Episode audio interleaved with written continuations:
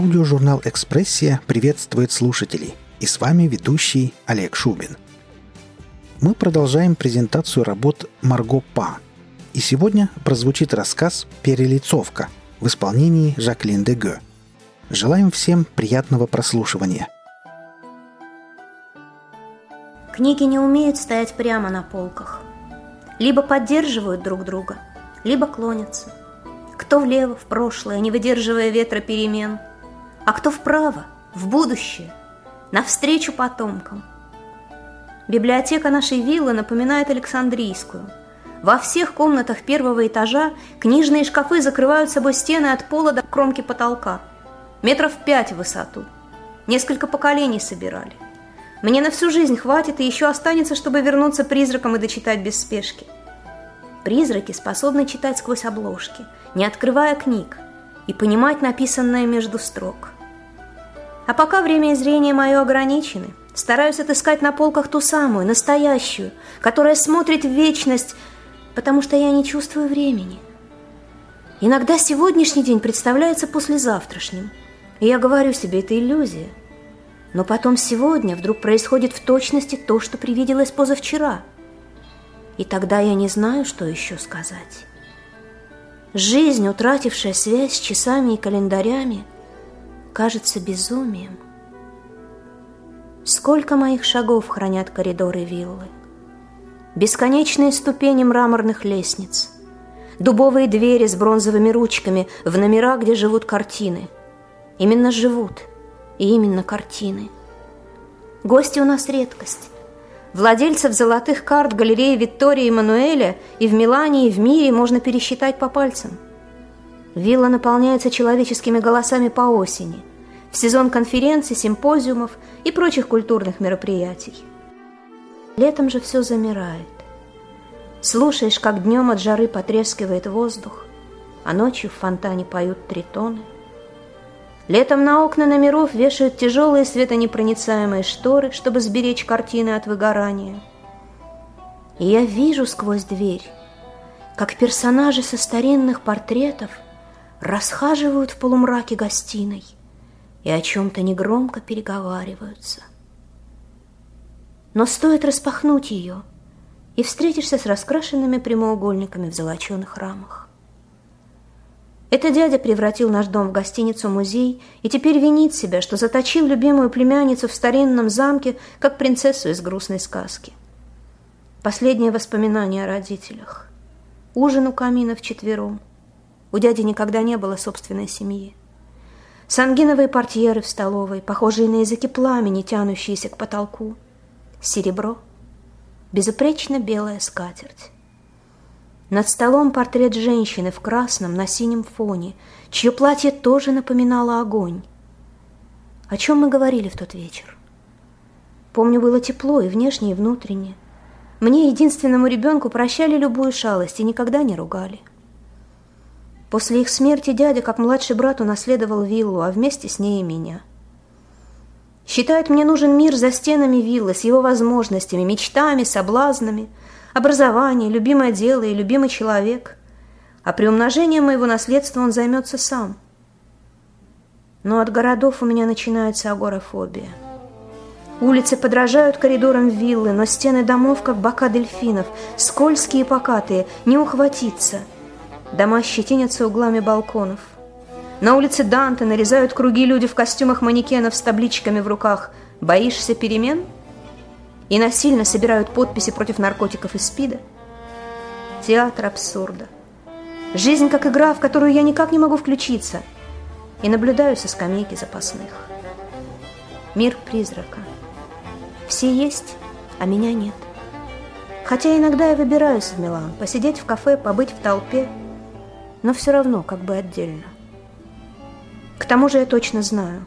Жизнь – картина – Тебя нарисовали на ней задолго до рождения, и никто из нас не в силах ни изменить окружающий пейзаж, ни покинуть ее пределы.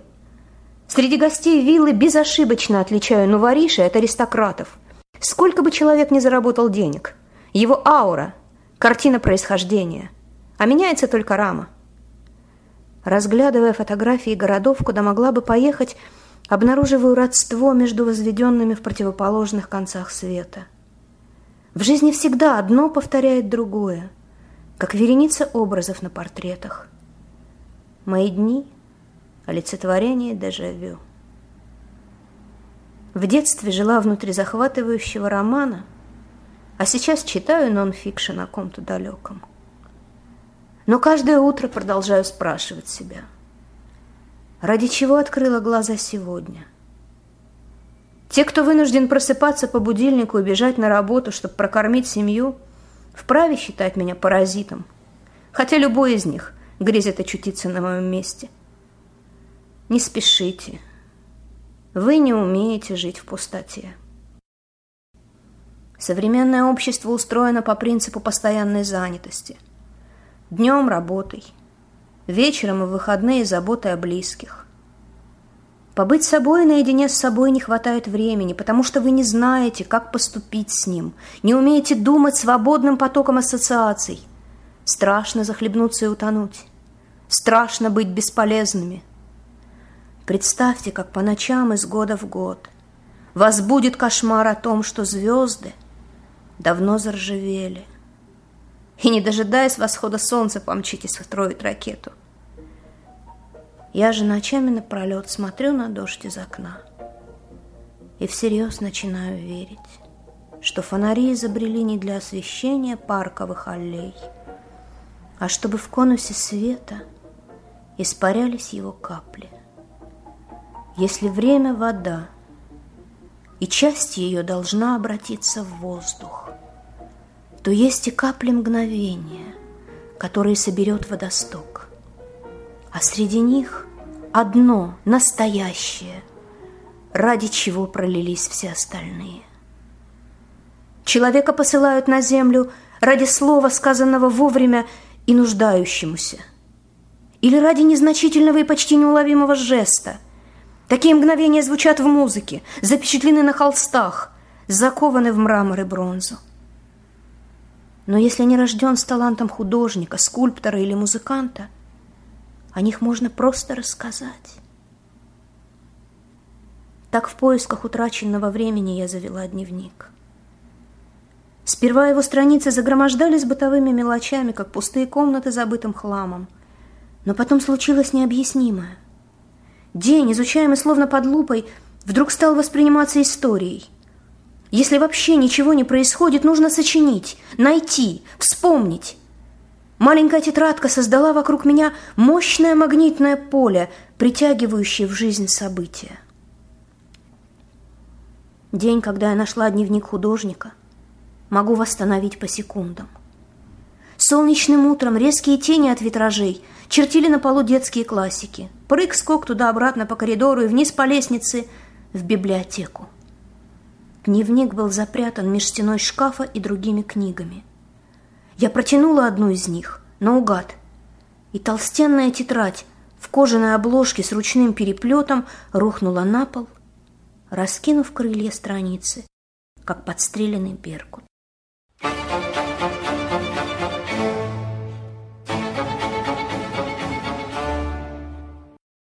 В древних манускриптах встречается описание казни «Кровавый орел». Жертвы срезали кожу и мышцы со спины и выворачивали наружу лопатки наподобие крыльев.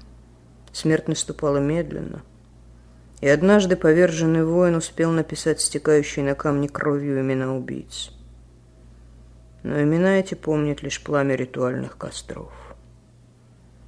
Огонь разрушает и создает. Искусство — хранитель очага Вселенной. Те из нас, кто, как и Кар, подхватив опасную заразу, имя которой гордыня, рано или поздно будет низвергнут. Мы живем в темные, варварские времена. Слишком долго Италия была свалкой всякого старья. Надо расчистить ее от бесчисленного музейного хлама. Он превращает страну в одно огромное кладбище – музеи, кладбище. Их не отличить друг от друга. Мрачное скопище никому неизвестных и неразличимых трупов. Давайте, тащите огня к библиотечным полкам. Направьте воду из каналов в музейные склепы и затопите их. И пусть течение уносит великие полотна. Хватайте кирки и лопаты. Крушите древние города. Мы освободим человека от мысли о смерти. Близится война. Современные боги питаются человеческой кровью. Сделка с тьмой не единовременный акт, а череда маленьких соглашений, уступок, ступеней в ад. И нет ничего прекраснее этого огненного блеска. Италия жаждет вернуть былое величие, но не готова принять новых Караваджо и Рафаэлей. Мне платят золотом за копии из картин старинных мастеров, а на портреты раскошеливаются железом, как ярмарочному фотографу. Живопись более не творит историю, но мнится источником накопления богатств. Некогда духовная невесомая красота, переплавленная ныне в роскошь, налилась тяжестью. А стяжательство – мать поджигателей прошлого. Новой эпохи Возрождения не случилось. Настало время выродков. Чертежи Леонардо ожили. Великие мечты сбылись. По небу летают аэро. Тайны камеры обскуры мельтешат на экранах, подражая лопастям вечного двигателя. Мир уподоблен идеальной машине, а слова «природа» и «вечность» утратили заглавные буквы. Магия простых вещей вышла в тираж. Аромат фруктов на коже и в дыхании юноши – Музыка, терпкая, как вино. Обещание ночи в глазах лютниста. Как сохранить волшебство? Воспроизвести чары мгновения. Аромат выдыхается. Мелодия едва различима в шуме городов. Ночи разбавлены электричеством. Копии обесценивают оригинал, лишают его первозданного света. Дворцы прибегали к тиражированию своих полотен – Картины за них дописывали ученики. Копиисты, вроде меня, плодили абрисы пустоты, смыслы за пределами сущности. История живописи – иллюзия, оплывающая на глазах свеча. И со временем уже никто не сможет опознать руку мастера. Я не верю ни глазам, ни каталогам, ни заверениям экспертов. Многие картины попадают на стены музеев из частных коллекций. Подделки моей кисти украшают гостиные Милана, Парижа, Берлина, Лондона. А собственные дети стоят повернутым лицом к стене в мастерской. Кто наказал их так жестоко? И главное, за что? Что позволено Юпитеру, не позволено быку. Невозможно вообразить, как Мадонны Беллини запрыгивают на подножку трамвая – или усаживаются, подбирая юбки в нервно фыркающее авто. Моим картинам нужен воздух. Им необходимо общество, смотреть людям в лицо. Хочется заботы, восхищения. Но они продолжают подпирать стены, покрываясь язвами облупившейся краски. И, кажется, пытки не будет конца. Вся моя жизнь положена на плаху безвестности. Она и есть неумелая подделка – Лучше быть бастардом, незаконно рожденным сыном природы, чем долгожданным, но искусственно выращенным в лаборатории внуком. Да, я не могу творить, как мастера эпохи Возрождения, потому что живу в другое время. Не могу видеть мир их глазами, но я могу повторить их путь. Поджигатели в чем-то правы. Существует удел отчаявшихся и отчаянных. Всякий из нас рожден, чтобы добавить миру красок – Выживает в искусстве тот, кто создает новое искусство, новый язык, новую форму. Караваджо утверждал, что Спаситель сделан из плоти и крови, и писал фотографии. Современному черно-белому миру не хватает цвета. У машин нет души.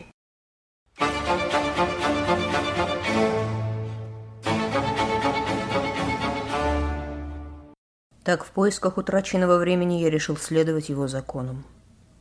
Шаг за шагом, за взглядом взгляд, и мечта об идеальном цвете, языке первобытных, очищенных от копоти и золота эмоций, завладела мной. Помню, как ярко светило солнце в день, когда покидал мансарду. Мечты о поездке на парижскую выставку так и остались мечтами. Не рассчитал денег и на новую жизнь. Отказался от трех заказов, а накопление промотал до последней лиры. На женщин, вино, холсты, оперу, лучшие виды Милана, открывавшиеся из просторных мансард. Вору деньги жгут руки, каплями воска утекают сквозь пальцы. Вырученные за чужое искусство, они не могли служить моему. Меняя кварталы и спускаясь по лестницам в подвалы бедняков, чувствовал себя бесконечно счастливым, словно возвращался в детство человечества. Осень обнажала ветви деревьев, давая понять, нет одинаковых линий судьбы на ладонях. Любовь не повторяется дважды. Влюбляешься заново в другую, по-другому, но с тем же накалом страстей. Мелодию можно сыграть на любом инструменте. Звучит по-разному, но на одной высоте. Я писал в парках, на улицах, площадях, на рассвете и днями напролет до кабальтовых сумерек, погружаясь в градации цвета, как в калейдоскоп. Продал несколько полотен скромной галереи на окраине, купил материалы для работы и продолжал свои эксперименты. Из окон комнатушки в подвале видел лишь ноги прохожих, но теперь мне и этого было достаточно. Научился не выбрасывать заплесневелый хлеб и в буквальном смысле питаться росой. В пекарне над головой по ночам колдовали над сдобой, и карнизы по утру были сладкими. Улочка, где снимал угол, упиралась в мясную лавку. И, возвращаясь домой, я с жадностью разглядывал свежие куски, сочившиеся кровью. Вдыхал запах плоти, смерти, возрождения, испытывая головокружение голодного хищника. Иногда кисть в руке весила тонну, а разум был ясен, как небо ветреным днем. Листья вихрями кружились в подворотнях. Осень становилась злой. Но я знал, Бог не приемлет жертв. Жертвы нужны людям, чтобы уверовать. Мое яростное счастье не имело ничего общего с содержимостью. Творчество и есть моя настоящая жизнь. Принося себя в жертву, я боролся за выживание. Создавая себя, разрушал. Однажды утром начал задыхаться от приступов кашля. Дождь лил несколько дней, из подоконника текла вода, и на полу уже было по щиколотку. Сыростью, как кислотой, разъедала кожу. Холод пронимал до костей. В ужасе ринулся спасать холсты. Первые дни ноября работал в парке, пока дождь не загнал меня обратно в подвал в забытье болезненных снов. Расстелив холсты на кровати, понял — Картины потеряли не только форму и контрасты светотеней, но и контуры. У меня в руках мерцали бесплотные световые пятна. Фосфорисцирующие призраки плясали в сумраке подвала, повторяя и догоняя друг друга, как капли воды, сливаясь в единое цветовое безумие. Но я верил, активные цвета живут. Отвратительный кашель, дружище. Продолжишь в том же духе, и туберкулез тебе обеспечен. Он выскочил на меня из тумана улицы Данте, как Вергилий из преисподней. Прошлое показалось чьей-то чужой жизнью. Отвечать было тяжело, разговор еле теплился. Но делеться не слушает, некогда, время – деньги. Сунул в руку визитную карточку и со словами «работа тебя убьет, следует отдохнуть на природе» и его автомобиль затерялся среди трамваев. А спустя неделю он принял меня как почетного гостя на своей загородной вилле, так и не догадавшись о том, что со мной случилось. Терраса соединяла столовую с садом. Ужин подавали поздно и при свечах. Тонкий звон стекла, похожий на стон, заставил оглянуться – его жена замерла на секунду в проеме двери, удивившись появлению незнакомца. Красное платье, а за плечами густая синяя ночь. Моя лучшая картина была написана и заключена в раму.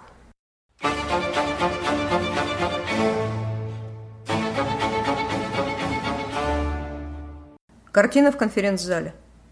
Он же в подвале. Не в подвале. Цокольный этаж – идеальное место для конференций. Просторная, не работает мобильная связь. Мы должны вернуть ее на прежнее место, в столовую. Картине нужен воздух. Сестра кардинала – самое дорогое полотно нашей коллекции. А конференции снимают телевизионщики. Картина мелькает на экранах. Сестра не подлинник, а перелицовка из портрета моей прабабки. Художник был случайным гостем на вилле. Мои предки занимались куплей-продажей предметов искусства и аккуратно вели дела, но к семейным архивам относились беспечно. Историческая встреча избежала упоминания в переписке, не запечатлена на фотографиях. Как его звали? Имени Феникс. Никто не подписывает свой дневник. Как мог он затеряться среди книг? Художник больше ничего не писал и бросил дневник за ненадобностью, бежал с виллы, забыв его в спешке, погиб? Как бы там ни было, но эскизы разоблачения прошлого. Картина ожила, сняла маску, и мир вокруг нас пришел в движение. Красное платье моей прабабки вспыхивало в полумраке лестницы, пока мы с дядей тащили картину наверх. Синефон отразил край вечернего неба за окнами, когда мы закрепили ее на стене и отступили назад, разглядывая словно впервые. Я ощутила август, его альтовый, насыщенный тревогой и печалью тон. Лету конец, и это всюду крадется осень. Нет, еще не страх, но предчувствие страха. Я знала, Неоцененная картина бесценна. И, очнувшись от долгого сна, не согласится жить под чужим именем и с чужим лицом. Не существует высшего суда для искусства. Раньше шедеврами считали картины, пережившие время. Теперь, когда времени не осталось, все, что дорого, продается. Цены диктуют арт-дилеры. Купленная в 10 раз дороже у себя же на аукционе картина попадает в каталоги – и при последующих продажах будет расти в цене. Со временем ее начинают подделывать. Художник стремился вдохнуть прошлое и настоящее, воспроизвести руку мастера, убивая себя. Те, кто пришел после него, убивают других. Картины малоизвестных художников перелицовывают в шедевры звезд современников. Копии больше не пишут. Опасно. Экспертиза выявит возраст красок и полотна. История, как и память, стирает лица и имена, замещает персонажей второго плана. Воин на полном скаку отрубает головы, а потом оглядывается и видит, что все они его собственные. Даже наскальные рисунки не вечны. Ветер, вода, песок. Наша жизнь – перелицовка. Рисуем респектабельных граждан поверх дерзких детей, превращая легкий след от улыбки в морщины скорби. Бог сотворил нас подделками по образу и подобию.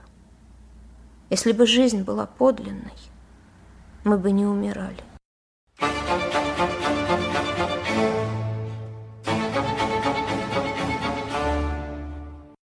Дядя просил подождать с экспертизой до весны – не привлекать внимание к картине в сезон наплыва гостей. Это может поставить под угрозу всю коллекцию и репутацию виллы. Но способен ли кто-то удержать равновесие, шагнув вперед и не коснувшись земли? Слова плетут судьбу, дают власть над временем, обрекают на безоговорочную победу. У каждого человека своя вселенная, где он Бог, и решает, кому жить, кому умирать, что считать подлинником, а что подделкой. В моем мире хватало места только для нас троих. Но осень привела в нашу жизнь настоящую женщину. Так называл ее дядя. Поначалу она и правда была безмятежно счастлива, как все влюбленные. А спустя месяц меня стали будить по ночам громкие споры. Она уговаривала дядю продать виллу и вложить деньги в дело. В последнюю ночь дверь в спальне не хлопнула, взорвалась. Никогда! Я слышала, как он плачет внизу в гостиной. Еще один узник родового гнезда. Отчаяние, отречение, одиночество, кольца слов прочнее обручальных. В гостиной я плакала в детстве. Когда родители отправили в школу, плохо привыкала к классу, к порядку, к урокам по расписанию. Однажды в ручке лопнул стержень, и чернила разлились по всему рюкзаку. Смотрела на чернильное море в рюкзаке, бессильно цепенея от страха перед наказанием. Мальчик с соседней парты протянул ручку и чистую тетрадь. Как он догадался? До сих пор помню его улыбку и запах. Солнца и черничного пирога. До сих пор кажется, что Земля населена существами с разных планет. И если вдруг встретишь своего, не отпускай никуда, другого такого не будет. Домой за руку привел дядя. В школу я не вернулась, родители наняли репетиторов. И сейчас картина не позволила нам разнять рук. Настоящая женщина улетела в Париж, а я приняла нашу связь за пределами крови. Соперница появлялась не случайно. Ее слова «реализм нынче не в моде» сделали дядю завсегдатаем аукционов. Дорогой и растущий в цене авангард выживал из дома старинные портреты кисти малоизвестных художников. Безымянные призраки покидали виллу один за другим. Вместо них со стен таращились монстры с размашистыми подписями в углах холстов – Думала, старость мне не грозит, если вместо зеркал повешу картины. Но, глядя на фиолетово-желтые, искаженные болью и ужасом лица, хочется умереть или обриться наголо. Когда долго плачешь, лицо застывает восковой маской, а по ночам снятся кошмары о зеркалах.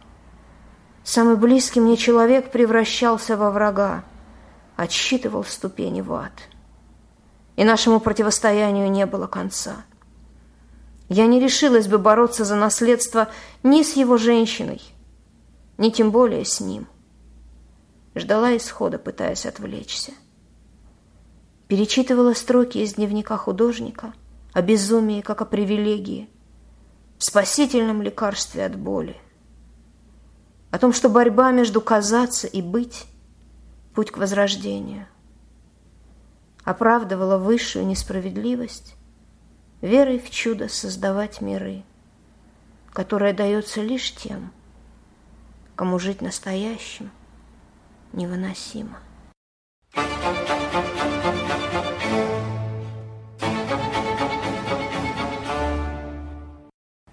Я могла бы обнародовать дневник с эскизами.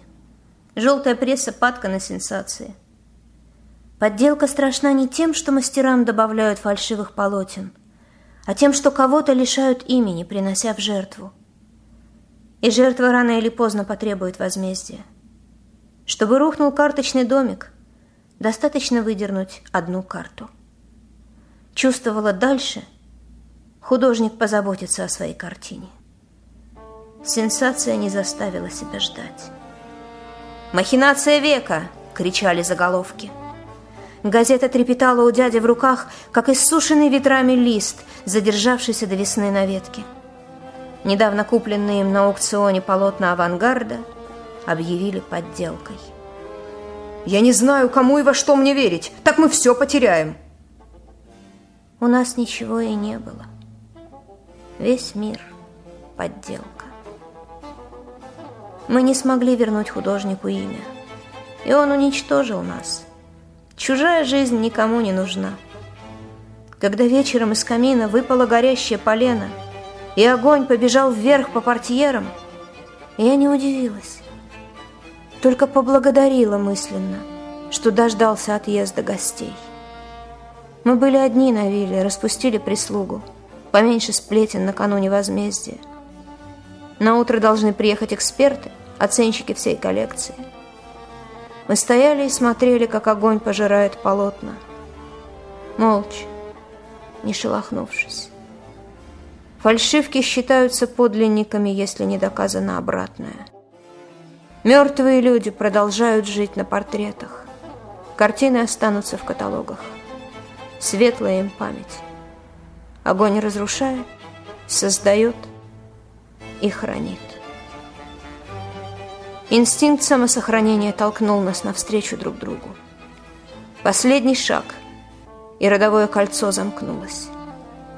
Языческий ритуал кровосмешения. Если старший брат не вернется с войны, жену наследует младший. Отец не смог подарить тебе ее. Они не вернулись вместе, держась за руки. Но зато есть дочь. Моя прабабка смотрела со стены, как таяли наши тела в отцветах пламени. Ее платье огонь, и не загорится. Подобное не разрушает подобное. Завтра ей позволят выйти из тени. За окнами сгущались синие сумерки. Синий цвет влечет в глубину сна без сновидений. Писал в дневнике художник. Тонешь в бездонном мире иного за пределами человеческих чувств. К синеве нельзя прикоснуться, как нельзя догнать горизонт. Ее созерцают вслепую, будучи уже частью картины, растворившись в ней без остатка. Синий провидение, Божье око. Красный меня останавливает на пороге ночи, как факел в руках привратника. Обещает тепло, пищу, кров. Красное платье жрицы огня. Жизнь из плоти и крови, радость и насыщение — Солнце погружается в океан. В водовороте рождается Вселенная. Я шагаю босиком по кромке закатного неба, как канатоходец, храня ее равновесие времени вечности. Жизнь наполняет искусство. Искусство творит жизнь.